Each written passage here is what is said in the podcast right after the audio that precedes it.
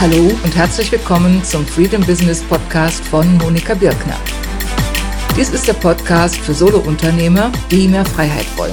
Mehr Freiheit im Business, vom Business und durch das Business. Und Sie erfahren in diesem Podcast, wie das gelingt.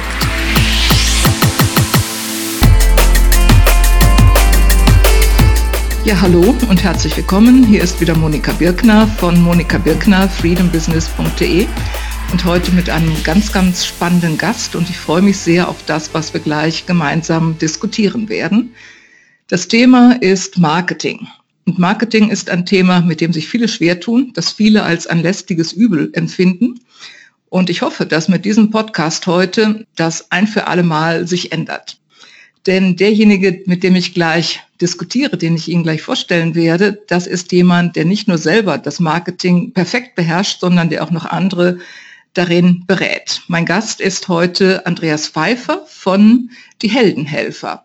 Andreas Pfeiffer und seine Partnerin Katharina Grau machen Marketingberatung für Gastgeber. Also das mal soweit als Einstieg. Und ansonsten denke ich, Andreas, gebe ich dir einfach mal das Wort, dass du kurz erzählst, wer ihr seid, was ihr macht und wen ihr meint mit Gastgeber. Sehr gerne, liebe Monika. Vielen Dank für die Einladung und ein heldenhaftes Hallo an alle, die uns jetzt zuhören. Ja, du hast es eben schon in der Vorrede gesagt. Unsere Marketingberatung heißt die Heldenhelfer und damit ist auch schon die Rollenverteilung klar. Wir bezeichnen unsere Kunden als Helden und wir verstehen uns als die Helfer im Hintergrund und die Hilfe erfolgt in Form von Marketingberatung. Marketingberatung unterscheidet sich zunächst mal grundsätzlich von dem, was schlechthin draußen als Marketing bezeichnet wird. Die meisten Menschen, mit denen wir sprechen im Business, bezeichnen Marketing und Werbung irgendwie so in einem Atemzug als mehr oder weniger die gleiche Sache. Dem ist nicht so. Kommunikation oder Werbung ist Teil des Marketings und wir haben uns sozusagen in die Lücke zwischen der Anfrage des Kunden und der späteren Ausführung durch eine Agentur oder auch durch Freelancer gesetzt und versuchen zunächst mal Ordnung und Klarheit in dieses Feld Marketing zu bringen. Jetzt gibt es vermutlich Tausende von Marketingberatungen und auch Agenturen, die sich Marketingberatungen mit auf die Fahnen geschrieben haben, woraufhin wir gesagt haben, uns erwartet im Markt niemand, auf uns hat niemand gewartet, dass wir jetzt ganz dringend mit den Heldenhelfern loslegen müssen. Als wir also 2010 gestartet sind, haben wir uns natürlich überlegt, wie sieht es mit unserer Positionierung aus und mit wem wollen wir denn gerne in Zukunft zusammenarbeiten. Da wir über meine frühere Agentur sehr viel Events gemacht haben, sind wir in zahlreichen Hotels, Gastronomieeinheiten und natürlich auch Museen, Locations unterwegs gewesen. Und wir haben immer wieder gemerkt, in diesen Branchen, also speziell Gastgewerbe als auch Kulturbetrieb, fehlt es an Marketing-Know-how und entsprechend dürftig sah häufig die Umsetzung aus. Jetzt hatte ich damals eine große Werbeagentur mit 30 Mitarbeitern und wir haben für große DAX-Konzerne gearbeitet. Insofern passten genau diese Gastgeberkunden bei uns gar nicht gut rein. Von der Größenordnung her, von der Ausrichtung her passte es einfach nicht. Bei den Heldenhelfern haben wir den Spieß umgedreht und haben gesagt, wir wollen genau dieser Klientel helfen und zwar durch Markenaufbau, durch Erklärung, wie man es macht. Wir bezeichnen das ganz gerne als Do-it-yourself-Marketing und versuchen dadurch unsere Kunden in die Lage zu versetzen, ihr eigenes Marketing erfolgreicher durchzuführen und möglicherweise auch später dann Tools zu nutzen, die sie aus Budgetgründen, aber häufig auch aus Zeitgründen besser selber im Haus machen können. Und so entstanden dann also die Heldenhelfer. Jetzt heißt die Unterzeile unter den Heldenhelfern aber nicht Marketing für Hotels, Restaurants und Kulturbetriebe, sondern wir haben darunter geschrieben für Gastgeber. Für Gastgeber deshalb, weil es doch deutlich mehr Unternehmen und Anbieter gibt, die Gastgeberqualitäten zeigen sollten. Und dazu gehört beispielsweise auch ein Busunternehmer, eine Fluggesellschaft, ein Museum, eine Zahnarztpraxis. Also Einrichtungen, von denen man zunächst mal sagen würde, hm, fällt mir nicht sofort die Vokabel Gastgeber zu ein. Nichtsdestotrotz ist jeder, der hin und wieder sich um Leute kümmert und sie für Stunden oder Tage in seinem Betrieb hat oder betreut oder auf einer Bühne steht, wie beispielsweise ein Speaker oder ein Trainer, der ist dann für diese Zeit Gastgeber. Wir sind damit schon mitten im Thema, denn du hast gesagt, ihr seid Marketingberater und geht nicht so sehr in die Umsetzung, sondern ihr zeigt den Kunden, wie man Marketing macht, sodass sie es als Do-it-yourself-Marketing betreiben können. Und spannend daran finde ich, dass ihr es nicht nur euren Kunden zeigt, sondern dass ihr es selber aus dem FF beherrscht.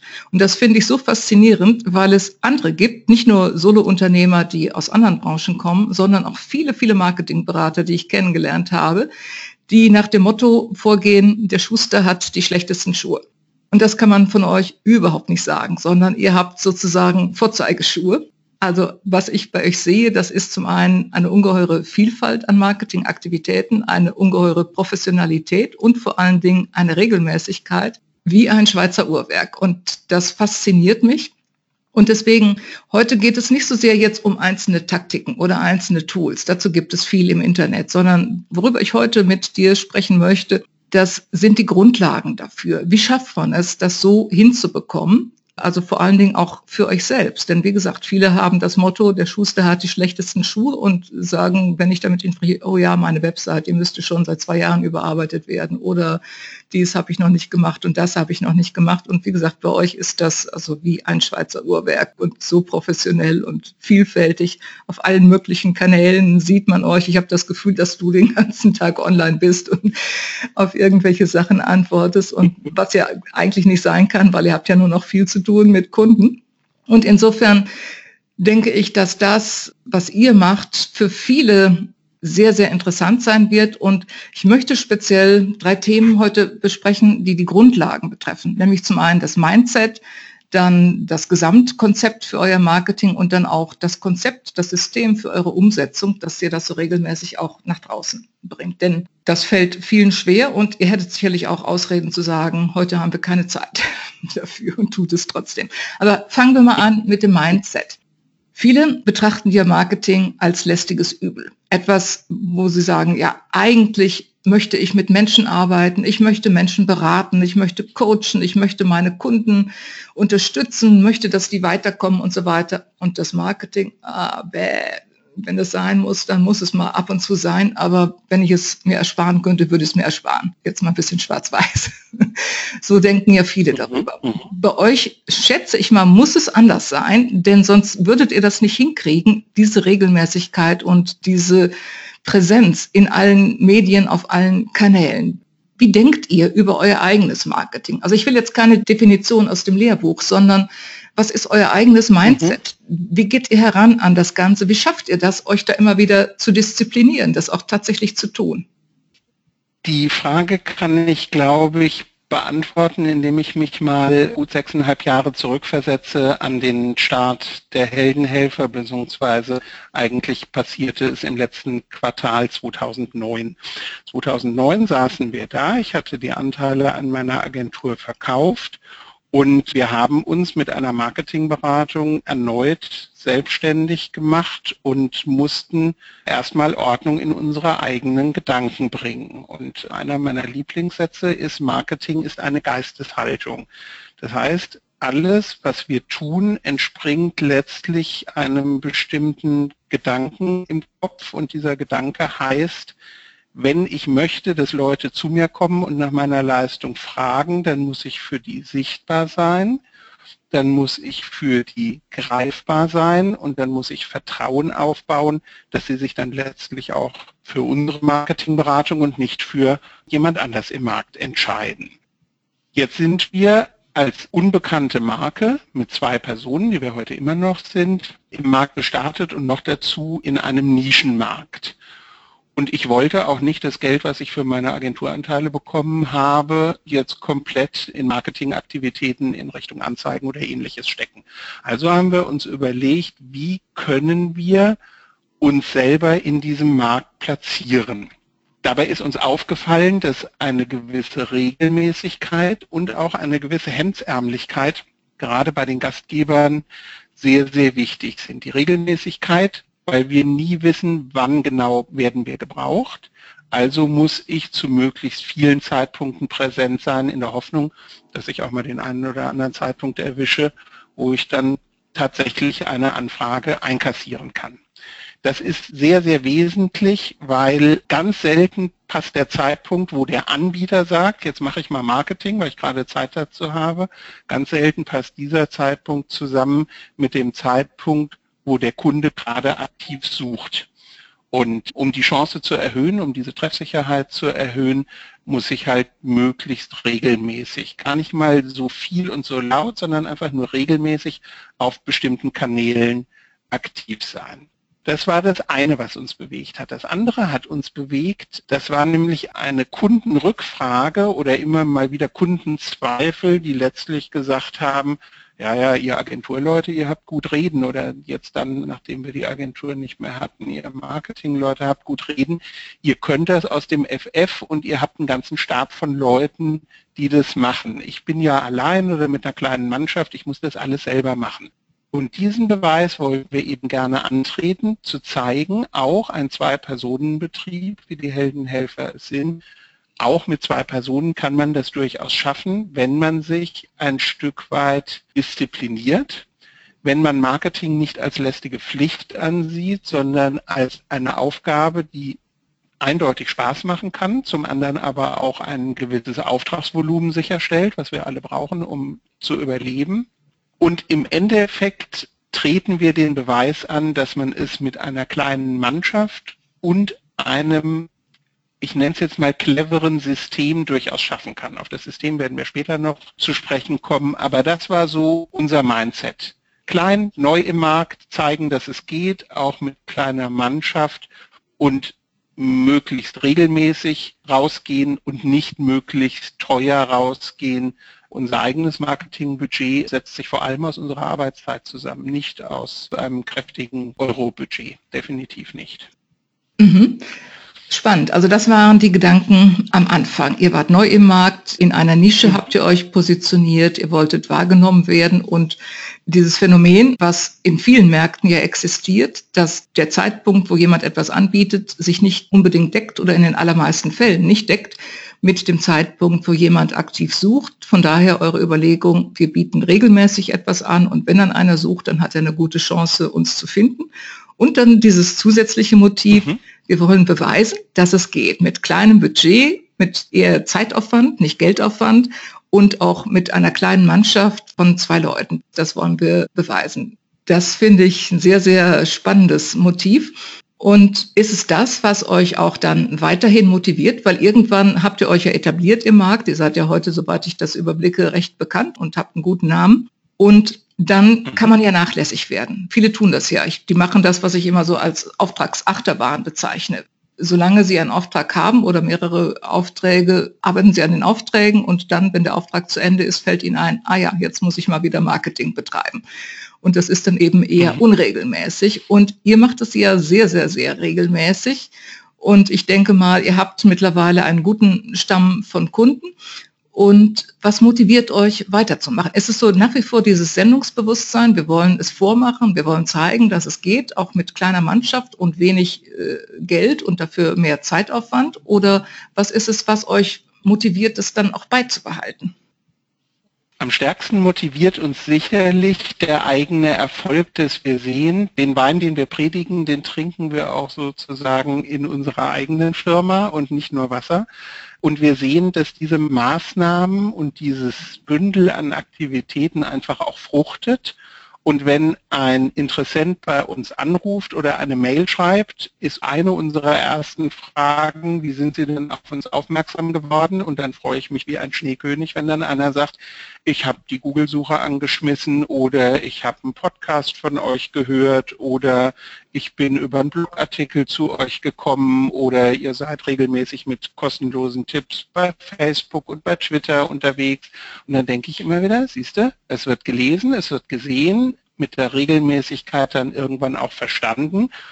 Und dann kommt irgendwann der Zeitpunkt, wo der Kunde bei uns anruft. Und wenn ich mich dann darüber freue, ist das gleichzeitig auch wieder Energie zu sagen, weitermachen, das ist genau der richtige Weg. Mhm. Ein besonderes Momentum ist bei mir sicherlich noch zusätzlich vorhanden, das ist das Thema Neugier.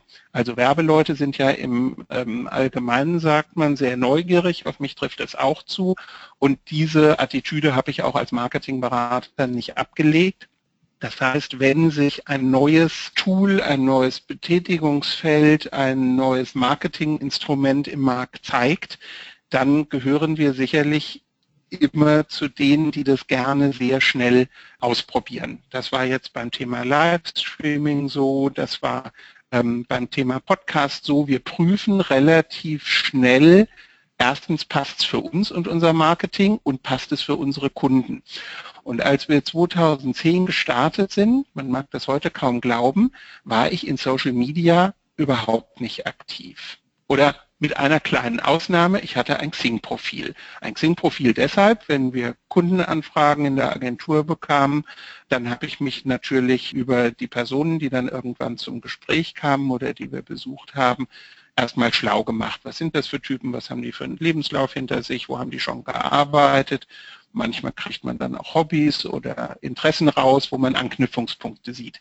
Da habe ich immer gedacht, ja, dafür ist Xing ausgesprochen günstig. Alle anderen Anfragen, und damals kamen ja schon ganz viele Anfragen über wer kennt wen und über Facebook und viele andere Netzwerke, die es teilweise heute schon gar nicht mehr gibt.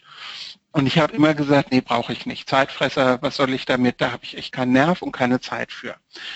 Und dann kam Gründung der Heldenhelfer und jetzt kamen die ersten Gastgeber auf uns zu, allen voran die Gastronomen, die uns dann fragten, müssen wir da mitmachen bei diesem Facebook und Co. Und man merkte aus der Frage heraus schon, Gott, hoffentlich sagt der Pfeiffer, müssen wir nicht, weil das ist ja wieder Arbeit. Und der Pfeiffer sagte das, was ein ähm, seriöser Berater sagen sollte. Ich muss mich erstmal selber schlau machen, bevor ich da eine Empfehlung abgebe ähm, muss ich erstmal gucken, was passiert da wirklich. Also habe ich mich selber hingesetzt und habe ähm, versucht, mir ein Bild zu machen und habe dann gemerkt, ja, Social Media, jetzt mal zunächst mal im Allgemeinen, nicht auf einzelne Plattformen bezogen, kann ein ausgesprochen gutes Marketinginstrument für Gastgeber sein. Und dann haben wir entdeckt, das könnten wir auch für uns nutzen und haben letztlich einen Dreiklang bei uns aufgebaut, den wir beherrschen. Das heißt, wir schalten keine Anzeigen, wir machen so gut wie keine Pressearbeit. Wir sind nicht auf Messen vertreten. Wir besuchen manchmal Messen, aber auch eher in geringem Maße. Also so die Klassiker, die wir sonst im Marketing und bei den Agenturen gerne hören, die nehmen wir für uns gar nicht in Anspruch, sondern wir haben einen Dreiklang genommen, der da heißt, auf Basis einer sauberen Positionierung, da kommen wir gleich drauf zu sprechen, brauchen wir eine gescheite Webseite, wir brauchen ein gutes Social-Media-Verhalten und wir machen uns sichtbar und letztlich greifbar, anfassbar über kleine Events, die wir veranstalten, also kleine Veranstaltungsreihen, wo wir Partner, Lieferanten, Kunden, Interessenten einladen, einfach mit uns zusammen ähm, einen Abend etwas zu erleben. Und ähm, das ist sehr persönlich und das ist wirklich in sehr kleinem Rahmen, aber das sind so unsere drei, ähm, unsere drei Säulen, die wir im Marketing nutzen. Und jetzt seit einem guten Jahr nutzen wir zusätzlich auch noch einen eigenen Newsletter. Nachdem wir das vielen Kunden geraten haben und auch für einige Kunden umgesetzt haben, haben wir gesagt, die Heldenhelfer bekommen jetzt auch einen eigenen Newsletter. Das heißt, wir versuchen Schritt zu halten mit dem Tempo im Marketing, indem wir uns beschränken. Und zwar beschränken auf die Säulen, die wir leisten können, auf die wir Lust haben, für die wir wenig Geld ausgeben müssen, bis fast gar kein Geld ausgeben müssen und die wir regelmäßig machen können. Weil so diszipliniert, wie du das eben beschrieben hast, sieht es nach außen aus. Aber auch ich kenne und kämpfe mit meinem inneren Schweinehund, dass ich sage, du musst wieder mal was machen. Und also da bin ich nicht ausgenommen. Das ist nicht so, dass ich früh morgens aufstehe und sofort meinen Social Media Tag plane, sondern es gibt dann einzelne Tage in der Woche, da kümmere ich mich ein bisschen intensiver darum. Dann bereite ich Posts vor. Und das, was ich so an tagesaktuellem Geschehen habe in Social Media, also kommentieren, Antworten geben, das passiert natürlich ad hoc aber unsere kostenlosen Marketing-Tipps ähm, jeden Morgen auf unserer Fanpage bei Facebook und, und bei Twitter. Dort nutze ich entsprechende Programme, die wie so ein Stundenplan aufgebaut sind und die dann auch dann rausgehen, wenn ich in Urlaub bin, in einem Kundentermin bin, einfach gerade keine Zeit oder keine Lust habe. Ja, jetzt hast du schon ganz viel erzählt, was wir gleich noch weiter vertiefen werden. Und mich beruhigt erstmal sehr, dass es auch einen gewissen inneren Schweinehund bei dir gibt, weil es ist oh, ja. von außen einfach faszinierend. Wie gesagt, ich habe den Begriff Schweizer Uhrwerk vorhin gebraucht, mit welcher Präzision das Ganze abgewickelt wird. Ich will noch mal kurz zurückkommen mhm. auf eure Motive, weil du hast hier schon so viele Perlen in den Raum gesetzt. Die will ich noch mal für die Zuhörer verdeutlichen und vor allen Dingen auch deutlich machen, wie man das Ganze für sich übertragen kann, auch wenn man selber kein Marketingberater ist. Du hast angefangen damit, dass du sagtest, die Notwendigkeit war erstmal da. Ihr wart neu im Markt, ihr musstet euch bekannt machen, sichtbar machen und so weiter. Es war die Notwendigkeit da, erstmal durch regelmäßiges Marketing sichtbar zu werden. Also das ist etwas, was mhm. jeder kennt, denke ich. Und selbst wenn die Auftragsbücher voll sind, dann ist das keine Gewähr, dass es immer so bleibt, sondern das regelmäßige Marketing ist in jeder Phase wichtig. Und das ist etwas, was die meisten wahrscheinlich aus eigener Erfahrung schon kennen dann dieser Missionsgedanke, dass es geht, zu beweisen, dass es geht, mit zwei Leuten und mit überschaubarem Zeitaufwand regelmäßiges Marketing zu betreiben. Das ist vielleicht noch nicht eins zu eins für andere übersetzbar, aber gleichwohl dieser Gedanke, etwas zu beweisen, also mir ist ja sehr vertraut. Mich spornt das auch an, wenn ich etwas beweisen kann, wo andere denken, das ist unmöglich. Und was vielleicht jeder, auch ein Coach, ein Personalberater, ein Ernährungsberater, wen immer wir haben als Zuhörer, was sie für sich übertragen können, ist dieser Gedanke, sich selbst zu beweisen, dass es geht. Dass es zu jeder Zeit, auch wenn man gut ausgelastet ist, geht, Marketing zu betreiben, wenn man eben dann auch die Tools nutzt, die du ansprichst und auf die wir sicherlich gleich kurz noch zu sprechen kommen. Also mit sich selbst sozusagen im Rennen zu sein und sich selbst zu beweisen, es geht, ich kann das schaffen, weil andere es mhm. auch ja schaffen können. Vielleicht ist das ein Motiv, was noch der eine oder andere für sich übernehmen kann. Und dann natürlich Erfolg führt zu mehr Erfolg, was du geschildert hast. Wenn dann Leute kommen und sagen, ja, ich habe die Facebook-Page gesehen oder die Twitter-Nachrichten und so weiter und so fort. Das kann natürlich auch ein schönes Motiv sein, auch für jedermann, zu sehen, was ich tue, das führt tatsächlich zu Ergebnissen. Also mir geht's auch so, wenn Leute zu mir kommen und sagen, ja, sie haben mich überall gesehen oder so, manchmal sagen Leute das, obwohl ich gar nicht denke, dass ich so viel vertreten bin, aber trotzdem, die Wahrnehmung ist dann so. Und das ist dann ein schönes Gefühl und sich vom Erfolg auch anstacheln zu lassen, zusätzlich vielleicht zu der Notwendigkeit, die phasenweise da sein mag. Das kann auch gutes, treibendes Motiv sein und das kann ich auch nur jedem ans Herz legen, das zu kultivieren, sich die Erfolge auch bewusst zu machen und zu kultivieren und von da aus die Motivation zu gewinnen, jetzt noch mehr zu machen. Und dann vor allen Dingen auch in Kombination mit der Neugierde. Weil viele gehen immer an diese Neuigkeiten mit der Haltung heran, oh, schon wieder was Neues. Und jetzt muss ich mich hier einarbeiten und da einarbeiten. Und wie schwierig und wie lästig und so viel Zeitaufwand, der dafür drauf geht und so weiter. Und das umzukehren und zu sagen, oh, da gibt es schon wieder was Neues das möchte ich doch mal kennenlernen und will ich doch mal gucken, wie das funktioniert und wie das für mich selbst funktioniert. Das finde ich auch ein spannendes Mindset und das ist auch etwas, was viele für sich übertragen können und dann etwas, was du dann zum Schluss geäußert hast, auch etwas erstmal für euch selbst zu erproben, um es dann an die Kunden weiterzugeben. Das finde ich erstens mal eine sehr professionelle und ehrenhafte Haltung. Und ich selber bin auch so gestrickt. Also ich möchte das, was ich weitergebe, auch aus eigener Erfahrung weitergeben und nicht irgendwie angelesenes Buchwissen oder so, sondern etwas, was ich selber ausprobiert habe. Und das ist vielleicht nicht für jeden übertragbar, weil nicht jeder Marketingberatung macht. Aber Zumindest für alle die, die mit Solo-Unternehmern arbeiten beispielsweise oder die als Marketingberater für größere Kunden arbeiten. Für die kann das auch noch ein zusätzliches Motiv sein, sich zu überlegen, ich will es selber kennen, ich will es selber beherrschen und dann kann ich es auch guten Gewissens weitergeben und auch mit Kompetenz und Authentizität weitergeben. Und ich denke, das gibt dann auch noch mal eine neue Form von Autorität im Markt, weil man dann eben nicht aus der Theorie spricht und irgendjemand hat mal irgendwas gesagt und man plappert es einfach nach. Papageienmarketing könnte man sagen, das ist es ja nicht, sondern, sondern es ist dann wirklich authentisches Marketing aus der eigenen Autorität, aus der eigenen Erfahrung heraus. Und das ist dann natürlich auch für Kunden viel überzeugender. Zumal die Kunden ja vorher auch schon sehen, ihr predigt nicht nur, sondern ihr trinkt das auch, was ihr predigt. Mhm, ganz genau. Also dieses Thema Glaubwürdigkeit und dieses Thema Transparenz, sich ein Stück weit in die eigenen Karten schauen zu lassen. Mhm. Das finde ich erstrebenswert, weil ich suche genau nach solchen Beratern auch im Markt weil mhm. auch die Heldenhelfer als Berater brauchen wiederum andere Berater in Themen, wo sie sich nicht gut auskennen oder gar nicht auskennen. Und ich suche mir genau solche Berater, die mir diese Transparenz, diese Glaubwürdigkeit und diese, du hast es eben sehr schön gesagt, diese Ehrenhaftigkeit beweisen, nicht irgendwas zu erzählen, sondern das vorher ausprobiert zu haben, sich Gedanken gemacht zu haben und dann dementsprechend zu beraten. Und ich habe einen so ein Motto oder einen Leitsatz, das ist ein Zitat von Harry Rowold. Und Harry Rowold hat mal gesagt, sagen, was man denkt und vorher was gedacht haben.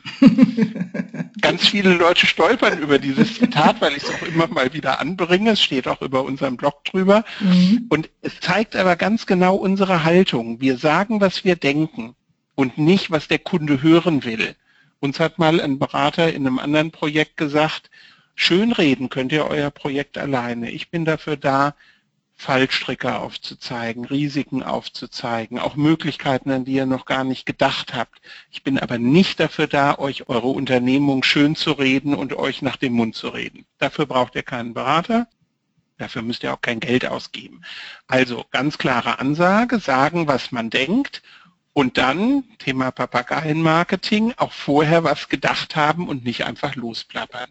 Und das beobachten wir leider in der Branche zu häufig, dass Leute im Marketing und in der Werbung einfach gerne Schaum schlagen. Und das sieht auch zum Teil wirklich toll aus, bis man dann nach mehr oder weniger kurzer Zeit dahinter kommt, naja, sah toll aus, aber der Schaum ist ziemlich schnell in sich zusammengefallen und das finde ich dann ausgesprochen schade. Also das ist sowas, was mich sicherlich auch motiviert und was mich ein Stück weit auch diszipliniert, mich an diese Spielregel zu halten, erst was denken, dann was sagen und auch klare Ansagen zu machen.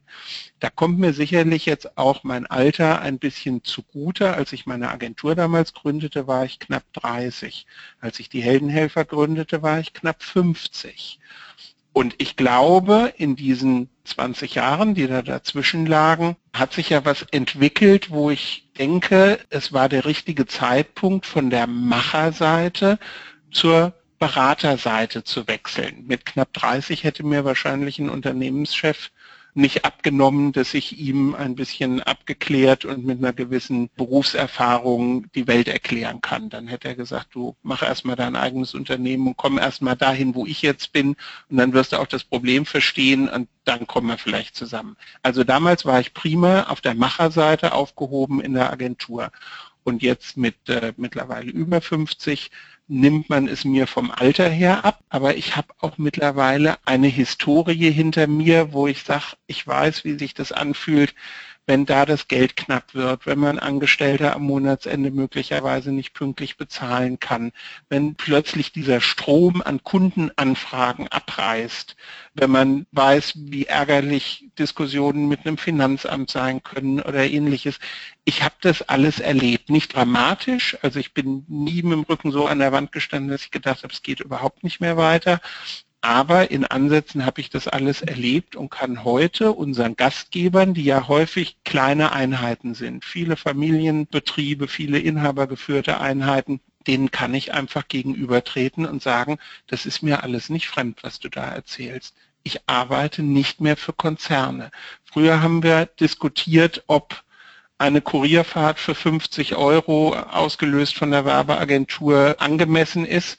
Heute diskutiere ich darüber, ob 50 Euro für Postkarten gerade eine Ausgabe sind, die der Betrieb sich leisten kann. Und da merkt man, wie sich die Dimensionen verschieben. Das ist jetzt nicht mehr ein Griff in eine Konzernkasse, das ist ein Griff in das private Portemonnaie eines Unternehmens oder einer Familie, die versucht, ihren Gastgeberbetrieb am Laufen zu halten. Und für uns war das auch, ich sage immer ganz gerne, das war so eine Erdung. Wir sind wieder so ein bisschen auf den Boden der Tatsachen gekommen mit den Heldenhelfern und beraten heute, auch wenn es so ein bisschen abgenudelt klingt, wir beraten auf Augenhöhe von Unternehmer zu Unternehmer. Mhm. Also ich finde das ganz klasse, was du gerade gesagt hast. Und es geht jetzt auch in den Auswirkungen, wie man das übertragen kann aufs eigene Business, noch weit hinaus übers Marketing. Weil du hast jetzt dein Beratungsethos sozusagen angesprochen, nämlich mhm. aus der eigenen Erfahrung zu schöpfen und das weiterzugeben an die anderen und damit auf Augenhöhe zu sein. Und ich denke, das ist etwas, was jeder für sich übertragen kann, der in irgendeiner Art und Weise Menschen berät oder coacht nämlich diese eigenen Erfahrungen wertzuschätzen und diese eigenen Erfahrungen auch zu nutzen, um sie an andere weiterzugeben, weil das macht die Beratung dann nochmal um ein vieles wertvoller, als wenn man eben genau das erzählt, was andere auch zählen und vielleicht erzählen und was man vielleicht gar nicht aus der Praxis kennt, sondern man kann dann aus der Praxis sprechen und das, was ich eben sagte, mit Autorität und Kompetenz sprechen und das erzeugt dann auch zusätzlich noch Vertrauen bei den Kunden. Und das andere, mhm. dieser, dieser Spruch sagen, was man denkt und vorher gedacht zu haben, den finde ich einfach köstlich. Und damit haben wir schon auch eine Überleitung zum Thema Positionierung. Du hast vorhin erläutert, was ihr euch gedacht habt bei der Positionierung und Vielleicht können wir jetzt mal ganz kurz auf euer Gesamtkonzept ausgehen und das Haus, von dem du gerne sprichst, und dann noch mal kurz einen Abstecher machen auf die konkreten Maßnahmen. Fangen wir erstmal an mit, mit der Positionierung und dem Haus. Du nutzt oft dieses Bild vom Haus. Vielleicht erläuterst mhm. du mal kurz. Ganz genau. Wie ist dieses Haus entstanden? Wir nennen es das Markenhaus oder auch die Markenarchitektur als wir von der Agentur auf die Beraterseite gewechselt sind, sind wir ganz am Anfang ein bisschen irrigerweise davon ausgegangen, man versteht uns. Und nach 17 Jahren Werbeagentur hat man sich schon so einen Marketing-Sprech angewöhnt, den da draußen normale Menschen nicht mehr verstehen. Wir waren ja umzingelt von Marketingabteilungen, Marketingleitern und, und, und. Die verstanden uns natürlich und wir verstanden die auch. Und jetzt kamen wir plötzlich zu einem Kneipenwirt, der sagt, das sagt mir alles überhaupt nicht, von was du da redest. Ich weiß überhaupt nicht, um was es gerade geht. Und dann haben wir versucht, das, was wir im Kopf hatten, als ein Modell aufzuzeigen. Und dieses Modell baut sich tatsächlich wie ein Haus auf, nämlich von unten nach oben. Wenn wir uns mal einen Hausbau vorstellen, und selbst dann, wenn wir Laien sind und noch nie ein Haus selber gebaut haben, dann wissen wir, dass man nicht damit anfängt, die Fenster im fünften Stockwerk einzubauen. Das verbietet sich aufgrund der Statik und aufgrund der Logik, weil da oben ist nichts zum Fenster einbauen, wenn ich unten noch nicht mal die Bodenplatte gegossen habe. Also haben wir gesagt, wenn man eine Marke aufbauen will, dann macht man das auch wie ein Haus. Man bastelt zunächst mal an einer Idee, wie das Haus später aussehen soll. Und dann muss ich ein Fundament gießen und dann muss ich nach und nach die Mauern hochziehen, verschiedene Stockwerke erbauen, dann irgendwann auch Zimmer einrichten. Und dann habe ich irgendwann den Punkt erreicht, wo ich ein Dach draufsetze. Und dann ist das Haus auch erst fertig. Jetzt kommen ganz viele Kunden auf uns zu und fragen konkret nach Maßnahmen. Und für mich sind die Maßnahmen die Fenster im fünften Stock. Nämlich, die sind wichtig, sonst kann ich nicht rausgucken und bekomme kein Licht ins Haus, aber sie sind nicht der erste Schritt. Und der erste Schritt ist bei uns in der Markenarchitektur die Erkundung der Werte der Unternehmerin oder des Unternehmers. Wir fragen also zunächst mal, welche Werte treiben dich eigentlich an? Was bringt dich morgens dazu, aus dem Bett aufzustehen und dein Tagwerk zu beginnen? Und wenn man jetzt konkret, wenn ich jetzt mal unsere Zuhörer fragen würde, nenn mir mal gerade deine persönlichen Top 5 deiner Werte und das machst du bitte danach auch noch für dein Business, dann werden die meisten sich erstmal kurz zurücklehnen und sagen, pff, uh, weiß ich nicht, kann ich so jetzt aus dem Ärmel nicht schütteln. Mir fallen sich ein paar ein, aber ich habe eine große Unsicherheit, ob es dann auch wirklich die sind. Und ja, und daran merkt man, wir leben zwar nach unseren Werten, Werte sind unsere Motivatoren, also da steckt das Wort Motiv drin, das sind die Motive für unser Handeln, aber wir sind uns deren in der Regel gar nicht täglich bewusst. Die haben wir über unsere Erziehung, über unser Elternhaus, über die Gesellschaft, möglicherweise auch über eine Religionszugehörigkeit mit der Zeit uns angeeignet. Die wechseln auch über die Jahre. Am Anfang ist vielleicht der Wert Freiheit ganz wesentlich. Später ist dann vielleicht, wenn man Familie gegründet hat oder ähnliches oder auch eine Firma gegründet hat, der Wert der Verantwortung und der Sicherheit sehr viel größer als der Wert der Freiheit. Aber nichtsdestotrotz, wir haben alle so unseren Wertekanon. Und das arbeiten wir in unseren Positionierungsworkshops auch erstmal aus, dass wir sagen, was sind deine Werte? Und die werden nicht bewertet.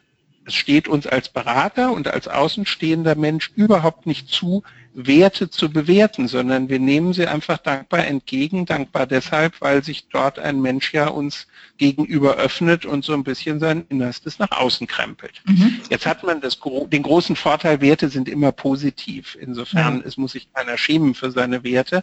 Aber wie gesagt, wir interpretieren sie nicht, wir bewerten sie nicht, sondern wir nehmen sie entgegen und bauen dann immer zusammen mit dem Kunden die nächste Ebene auf und die nächste Ebene in dem Markenhaus ist dann die Mission, was kann ich besonders gut, was ist meine Stärke in meinem Leistungsangebot, die Vision, wo will ich denn gerne hin? Und gerne hin heißt so in zwei bis drei Jahren, nicht in fünf oder in zehn oder in 20 Jahren. Banker fragen immer gerne nach 20 Jahreshorizonten, wenn es um mhm. Kredite geht wenn man den Banker dann umgekehrt fragt, wo steht denn dein Institut in 20 Jahren, dann hat er nichts zu sagen, ja. gar nichts. Weil er weiß es nicht. Er weiß es ja noch nicht mal für die nächsten fünf Jahre. Also Vision gucken wir uns eher ein bisschen kurzfristiger an. Mhm. Und in diesen Ebenen Mission, Vision gehören auch die Leitsätze.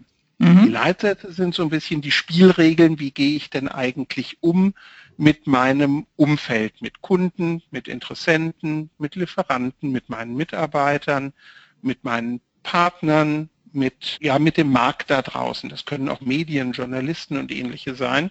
Also wie agiere ich mit denen? Und mhm. wenn man diese beiden Ebenen hat, hat man eine solide Grundlage, um dann mal zu schauen, was konkret biete ich an, welche Leistungen habe ich im Angebot und mit mhm. welchem Nutzen sind die verbunden. Und dieses Thema Nutzen, ich weiß, dass das bei dir auch auf einer, auf einer Skala ganz weit oben steht, wenn ein Nutzen nicht klar zu erkennen ist, dann wird der Mensch, egal ob er beruflich oder privat einkauft, sein Portemonnaie nicht öffnen. Er mhm. wird vermutlich noch nicht mal sich weiter das Angebot anschauen. Wenn er seinen Vorteil nicht erkennen kann, ist es für ihn nicht relevant. Und wenn es für ihn nicht relevant ist, dann muss er auch keine Entscheidung treffen, ob er zu uns oder zu einem anderen geht. Er sagt einfach, das brauche ich nicht oder das bringt mich nicht weiter, fertig aus. Also Leistung und Nutzen ganz wesentlich. Mhm. Dann legen wir in diesem nennen es jetzt mal ersten Stockwerk, fest, was sind denn die Marketingziele und die Kommunikationsziele.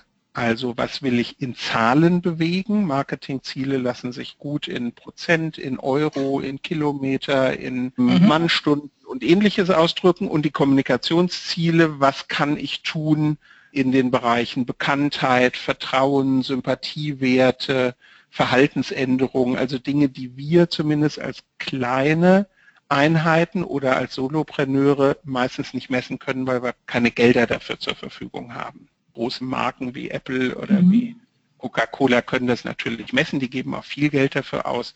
Wir können es aber sehr wohl als Kommunikationsziele definieren. Und ein Tipp dazu für die Praxis, nicht viele Ziele bringen uns zum Erfolg, sondern weniger, aber sehr klar formulierte Ziele, wo ich mich nach einem Jahr auch hinsetzen kann und sagen kann, hast du das konkret erreicht? ein Ziel heißt nicht, ich möchte mehr Mitarbeiter haben, sondern ein Marketingziel kann heißen, nächstes Jahr möchte ich gerne drei festangestellte Mitarbeiter haben. Oder ein Kommunikationsziel könnte sein, im Moment bin ich als, ich sage jetzt mal, als Webseitengrafiker unterwegs, aber die Leute da draußen wissen gar nicht, dass ich auch Logogestaltung anbiete. Also könnte das ein ganz klares Ziel sein im Wert Bekanntheit. Ich möchte für eine weitere Leistung im Markt wahrgenommen werden. Das ist so ganz typisches Set. Und wenn wir über Ziele reden, reden wir auch immer damit eng verbunden über Zielgruppen, weil ich kann meine Ziele ja als Solopreneur nicht alleine erreichen. Ich brauche ja jemand, der mich damit beauftragt und der mir zum Schluss dafür auch Geld gibt. Also mache ich mir über das sogenannte Persona-Konzept oder Bayer-Persona-Konzept klar, um was es eigentlich geht, was sind meine Wunschkunden. Und da habe ich sehr viel von unserem Kollegen Norbert Schuster gelernt, was im Lead Management dieses Ausformulieren der Bayer-Persona wirklich bedeutet. Aber wir können es hier kurz fassen. Es geht um die Wunschkunden und es geht um die Menschen, mit denen wir gut und vor allem gerne unser Geschäft machen wollen.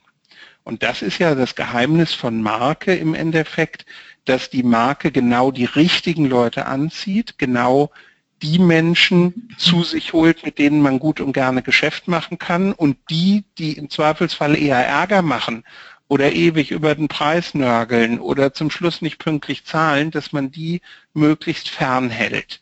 Und jetzt erinnern wir uns an die unterste Ebene, Werte. Das sind in der Regel, also die positiven Menschen, die unsere Marke attraktiv finden, das sind in der Regel Menschen, die einen ähnlichen Wertekodex haben. Die fühlen sich deshalb von der Marke angezogen, weil sie ähnliche Werte teilen. Ja, spannend, Andreas. Und was sich darin zeigt, ihr legt also ein sehr solides Fundament mit vielen, vielen einzelnen Aspekten wie jetzt Werten, Mission, Vision, Leitsätzen, Leistung, Nutzen, Zielgruppe und so weiter. Und erst dann kommen irgendwann die Maßnahmen. Und das finde ich bemerkenswert, weil eben viele bei den Maßnahmen oder sogar nicht nur bei den Maßnahmen, bei einzelnen Tools anfangen. Jetzt haben wir noch ein paar Minuten, die würde ich gerne nutzen, um einzugehen auf euer System der Umsetzung. Du hast schon gesagt, eben, mhm. ihr habt euch bewusst beschränkt. Ihr habt euch bewusst beschränkt auf den Dreiklang gute Website, Social Media, Marketing und Events. Und du hast gesagt, ihr macht das mit relativ wenig Zeitaufwand. Du hast schon angedeutet, dass du die Social Media Posts in der Stapelmethode sozusagen an, an einem mhm. Tag zusammenstellst und dann über Tools dafür sorgst, dass das Ganze dann auch regelmäßig erscheint. Gibt es noch etwas, was du so an Tipps mitgeben kannst, wie man das schafft? Mit nicht so viel Zeitaufwand, mit beschränktem, begrenztem Zeitaufwand, trotzdem eben das regelmäßig zu betreiben, über das hinaus, was mhm. du schon gesagt hast. Also die Positionierung und diese Markenarchitektur helfen tatsächlich auch dabei, weil sie ein ganz konkretes Raster vorgibt. Diese Architektur zeigt dir ja nicht nur, in welcher Reihenfolge du bestimmte Bausteine aufeinandersetzt, sondern sie zeigt auch sehr deutlich, welche Maßnahmen könnten mein Leistungsangebot, meinen Nutzen bei meiner Zielgruppe mich meinen Zielen näher bringen. Und dann kann ich relativ schnell entscheiden, ist das eine Maßnahme, die ich zwar sehr attraktiv finde, die aber meiner Marke nicht dient, oder ist es etwas, was wir sagen im Marketing gerne auf die Marke einzahlt, also wirklich die Markenkraft und die Markenenergie zum Schluss stärkt. Und wir haben in der Markenarchitektur dann zunächst mal die Kanäle aufgezeigt, um dieses große Feld der Kommunikationsmaßnahmen aufzudröseln. Da ist Werbung, PR, Eventmarketing, Online-Marketing, Social Media, Direktmarketing, Empfehlungsmarketing, Merchandising, Mobile Marketing, Guerilla Marketing, all das sind mögliche Kanäle. Und jetzt gucke ich mir mal an, mit welcher Zielgruppe rede ich denn? Erreiche ich eine Seniorengesellschaft gut über Guerilla-Marketing? Wahrscheinlich eher weniger. Erreiche Andreas, machst du vielleicht am eigenen Beispiel? Gerne. Ihr habt euch ja entschieden für eure Zielgruppe der Gastgeber und es ist nochmal was anderes, denke ich, wenn du es am eigenen Beispiel darstellst, als jetzt so allgemein. Ja, also wir haben uns überlegt, für wen arbeiten wir und wie ist die Mediennutzung oder das Medienverhalten unserer Zielgruppe. Die sind bei weitem nicht so internetaffin, wie wir das glauben. Und sie arbeiten vor allem entgegen unseren üblichen Büroarbeitszeiten. Das heißt, mhm. nehmen wir uns jetzt mal einen ja. Restaurantbesitzer, der sitzt nicht den ganzen Tag am Computer, sondern der steht hinter seiner Theke oder an seinem Herd oder ist auf dem Wochenmarkt unterwegs. Dessen Medium, wenn er ins Internet geht, ist in der Regel sein Handy oder ein Tablet, was er irgendwo im Restaurant stehen hat. Und der tummelt sich nicht den ganzen Tag auf allen möglichen Kanälen, sondern der hat ganz wenige Seiten, wo er reinguckt und wo er schnelle Hilfe erwartet. Das heißt, klassische Anzeigenwerbung haben wir für uns ausgeschlossen und haben gesagt, kostet viel Geld, Streuverlust zu groß, bringt nichts. PR haben wir, was zumindest die klassische PR in Tageszeitungen und Magazinen angeht, auch zunächst mal ausgeschlossen, haben dann die Pressearbeit über die Hintertür aber dennoch öffnen können, weil wir von Fachzeitschriften um Gastbeiträge gebeten wurden oder auch um Interviews. Das heißt, Pressearbeit machen wir auf Anfrage, nicht aktiv, sondern wenn jemand von den Branchenmagazinen auf uns zukommt und sagt, kannst du mal was sagen zu Kundenstoppern in der Gastronomie oder ähnlichem, dann können wir dazu etwas sagen. Und dann haben wir überlegt, wie kriegen wir unsere Kunden so, dass sie es so nebenbei lesen. Also ich nenne das so ein bisschen Snack-Content, also was in kleinen Happen leicht verdaulich ist. Und da haben wir gemerkt, dafür sind Social-Media-Posts, insbesondere auf Facebook, ausgesprochen hilfreich. Und wir haben gemerkt, das Thema Online-Marketing über die eigene Website und damit verbunden Suchmaschinenoptimierung wichtig ist. Also haben wir uns auf diese beiden Komponenten zunächst mal gestürzt und dann auch im Marketing gestützt. Und der dritte Punkt war dann das Event-Marketing, in dem wir Heldentafeln, Heldentouren, Heldenkino veranstaltet haben, wo wir dann sozusagen lokales Marketing betrieben haben. Also die Begrenzung auf wenige Kanäle, die ich erstens beherrschen kann, die ich bezahlen kann und die ich auch regelmäßig versorgen kann, das war uns sehr, sehr wichtig. Und es ist vollkommener Unfug zu sagen, man macht üblicherweise das und das. Man muss Bannerwerbung buchen oder man muss einen Newsletter haben. Muss ich gar nicht, wenn ich merke, in meiner Zielgruppe ist was anderes angesagt. Also ich kann mir durchaus überlegen, wie gehe ich denn vor? Also ein Gastronom, der Leute sucht, der ist möglicherweise mit einem flotten Spruch auf einem Bierdeckel, der bei ihm in der Gastronomie ausliegt, viel besser bedient als mit einer teuren Anzeigenkampagne irgendwo, wo sie keiner liest von der Zielgruppe. Ich bin begeistert, Andreas, von dem, was du hier alles weitergibst an eigenen Erfahrungen und auch gleichzeitig ist das ja schon eine Art von kostenloser Marketingberatung für alle diejenigen, die jetzt zuhören und zugehört mhm. haben. Wir müssen leider zum Ende kommen. Ich könnte noch, glaube ich, stundenlang oder tagelang mit dir über diese Themen sprechen. Es ist so spannend. Und was wir, denke ich, herausgehört haben, jetzt zum einen, wie man sein Mindset schärfen kann, also dass es Freude macht, am Marketing zu arbeiten, Marketing zu betreiben, dass es verschiedene Motive gibt, die Andreas vorhin aufgeführt hat, dann wie wichtig die Grundlagenarbeit ist, wie wichtig die ganze Positionierung ist und über die Positionierung hinaus noch alles das, was du eben geschildert hast, das Fundament dieses Hauses. Also, dass man das wirklich solide erstellt und dass man sich dafür Zeit lässt und dass man das in Ruhe durchdenkt und nicht sofort mit den Fenstern im fünften Stock anfängt, ein schönes mhm. Bild dabei, sondern erst dann, wenn man das Fundament wirklich geschaffen hat, dann hat man auch den Filter für die Maßnahmen, dass man dann auch genau weiß, ja, wer ist meine Zielgruppe und wie verhält sich meine Zielgruppe, das, was du jetzt gerade geschildert hast und was jetzt am Beispiel der Gastronomen extrem ist, weil ihr die ja tatsächlich oft zu den Zeiten, wo normale oder normales mhm. falsches Wort hier, also wo Büroarbeiter, will ich mal sagen, nicht mhm. ihre Bürozeiten mehr haben, wo die dann ja erst äh, auflaufen und richtig mhm. anfangen zu arbeiten und am meisten zu tun haben. Also wie man dann solche Zielgruppen erreicht beispielsweise. Und das alles noch versehen mit viel strategischer Ausrichtung, mit viel strategischem Denken, was jetzt hier herübergekommen ist und was dich, denke ich, auch auszeichnet. So habe ich dich kennengelernt und das war auch einer der Gründe, dich für das Interview hier einzuladen. Mhm. Also ich denke, die Zuhörer hier haben jetzt enorm viel gewonnen aus diesem Podcast und aus dem, was du gesagt hast. Und ich möchte mich ganz, ganz herzlich bei dir bedanken dafür. Und wie gesagt, könnte noch stundenlang fortführen. Vielleicht machen wir irgendwann mal eine Fortsetzung noch bei anderer Gelegenheit.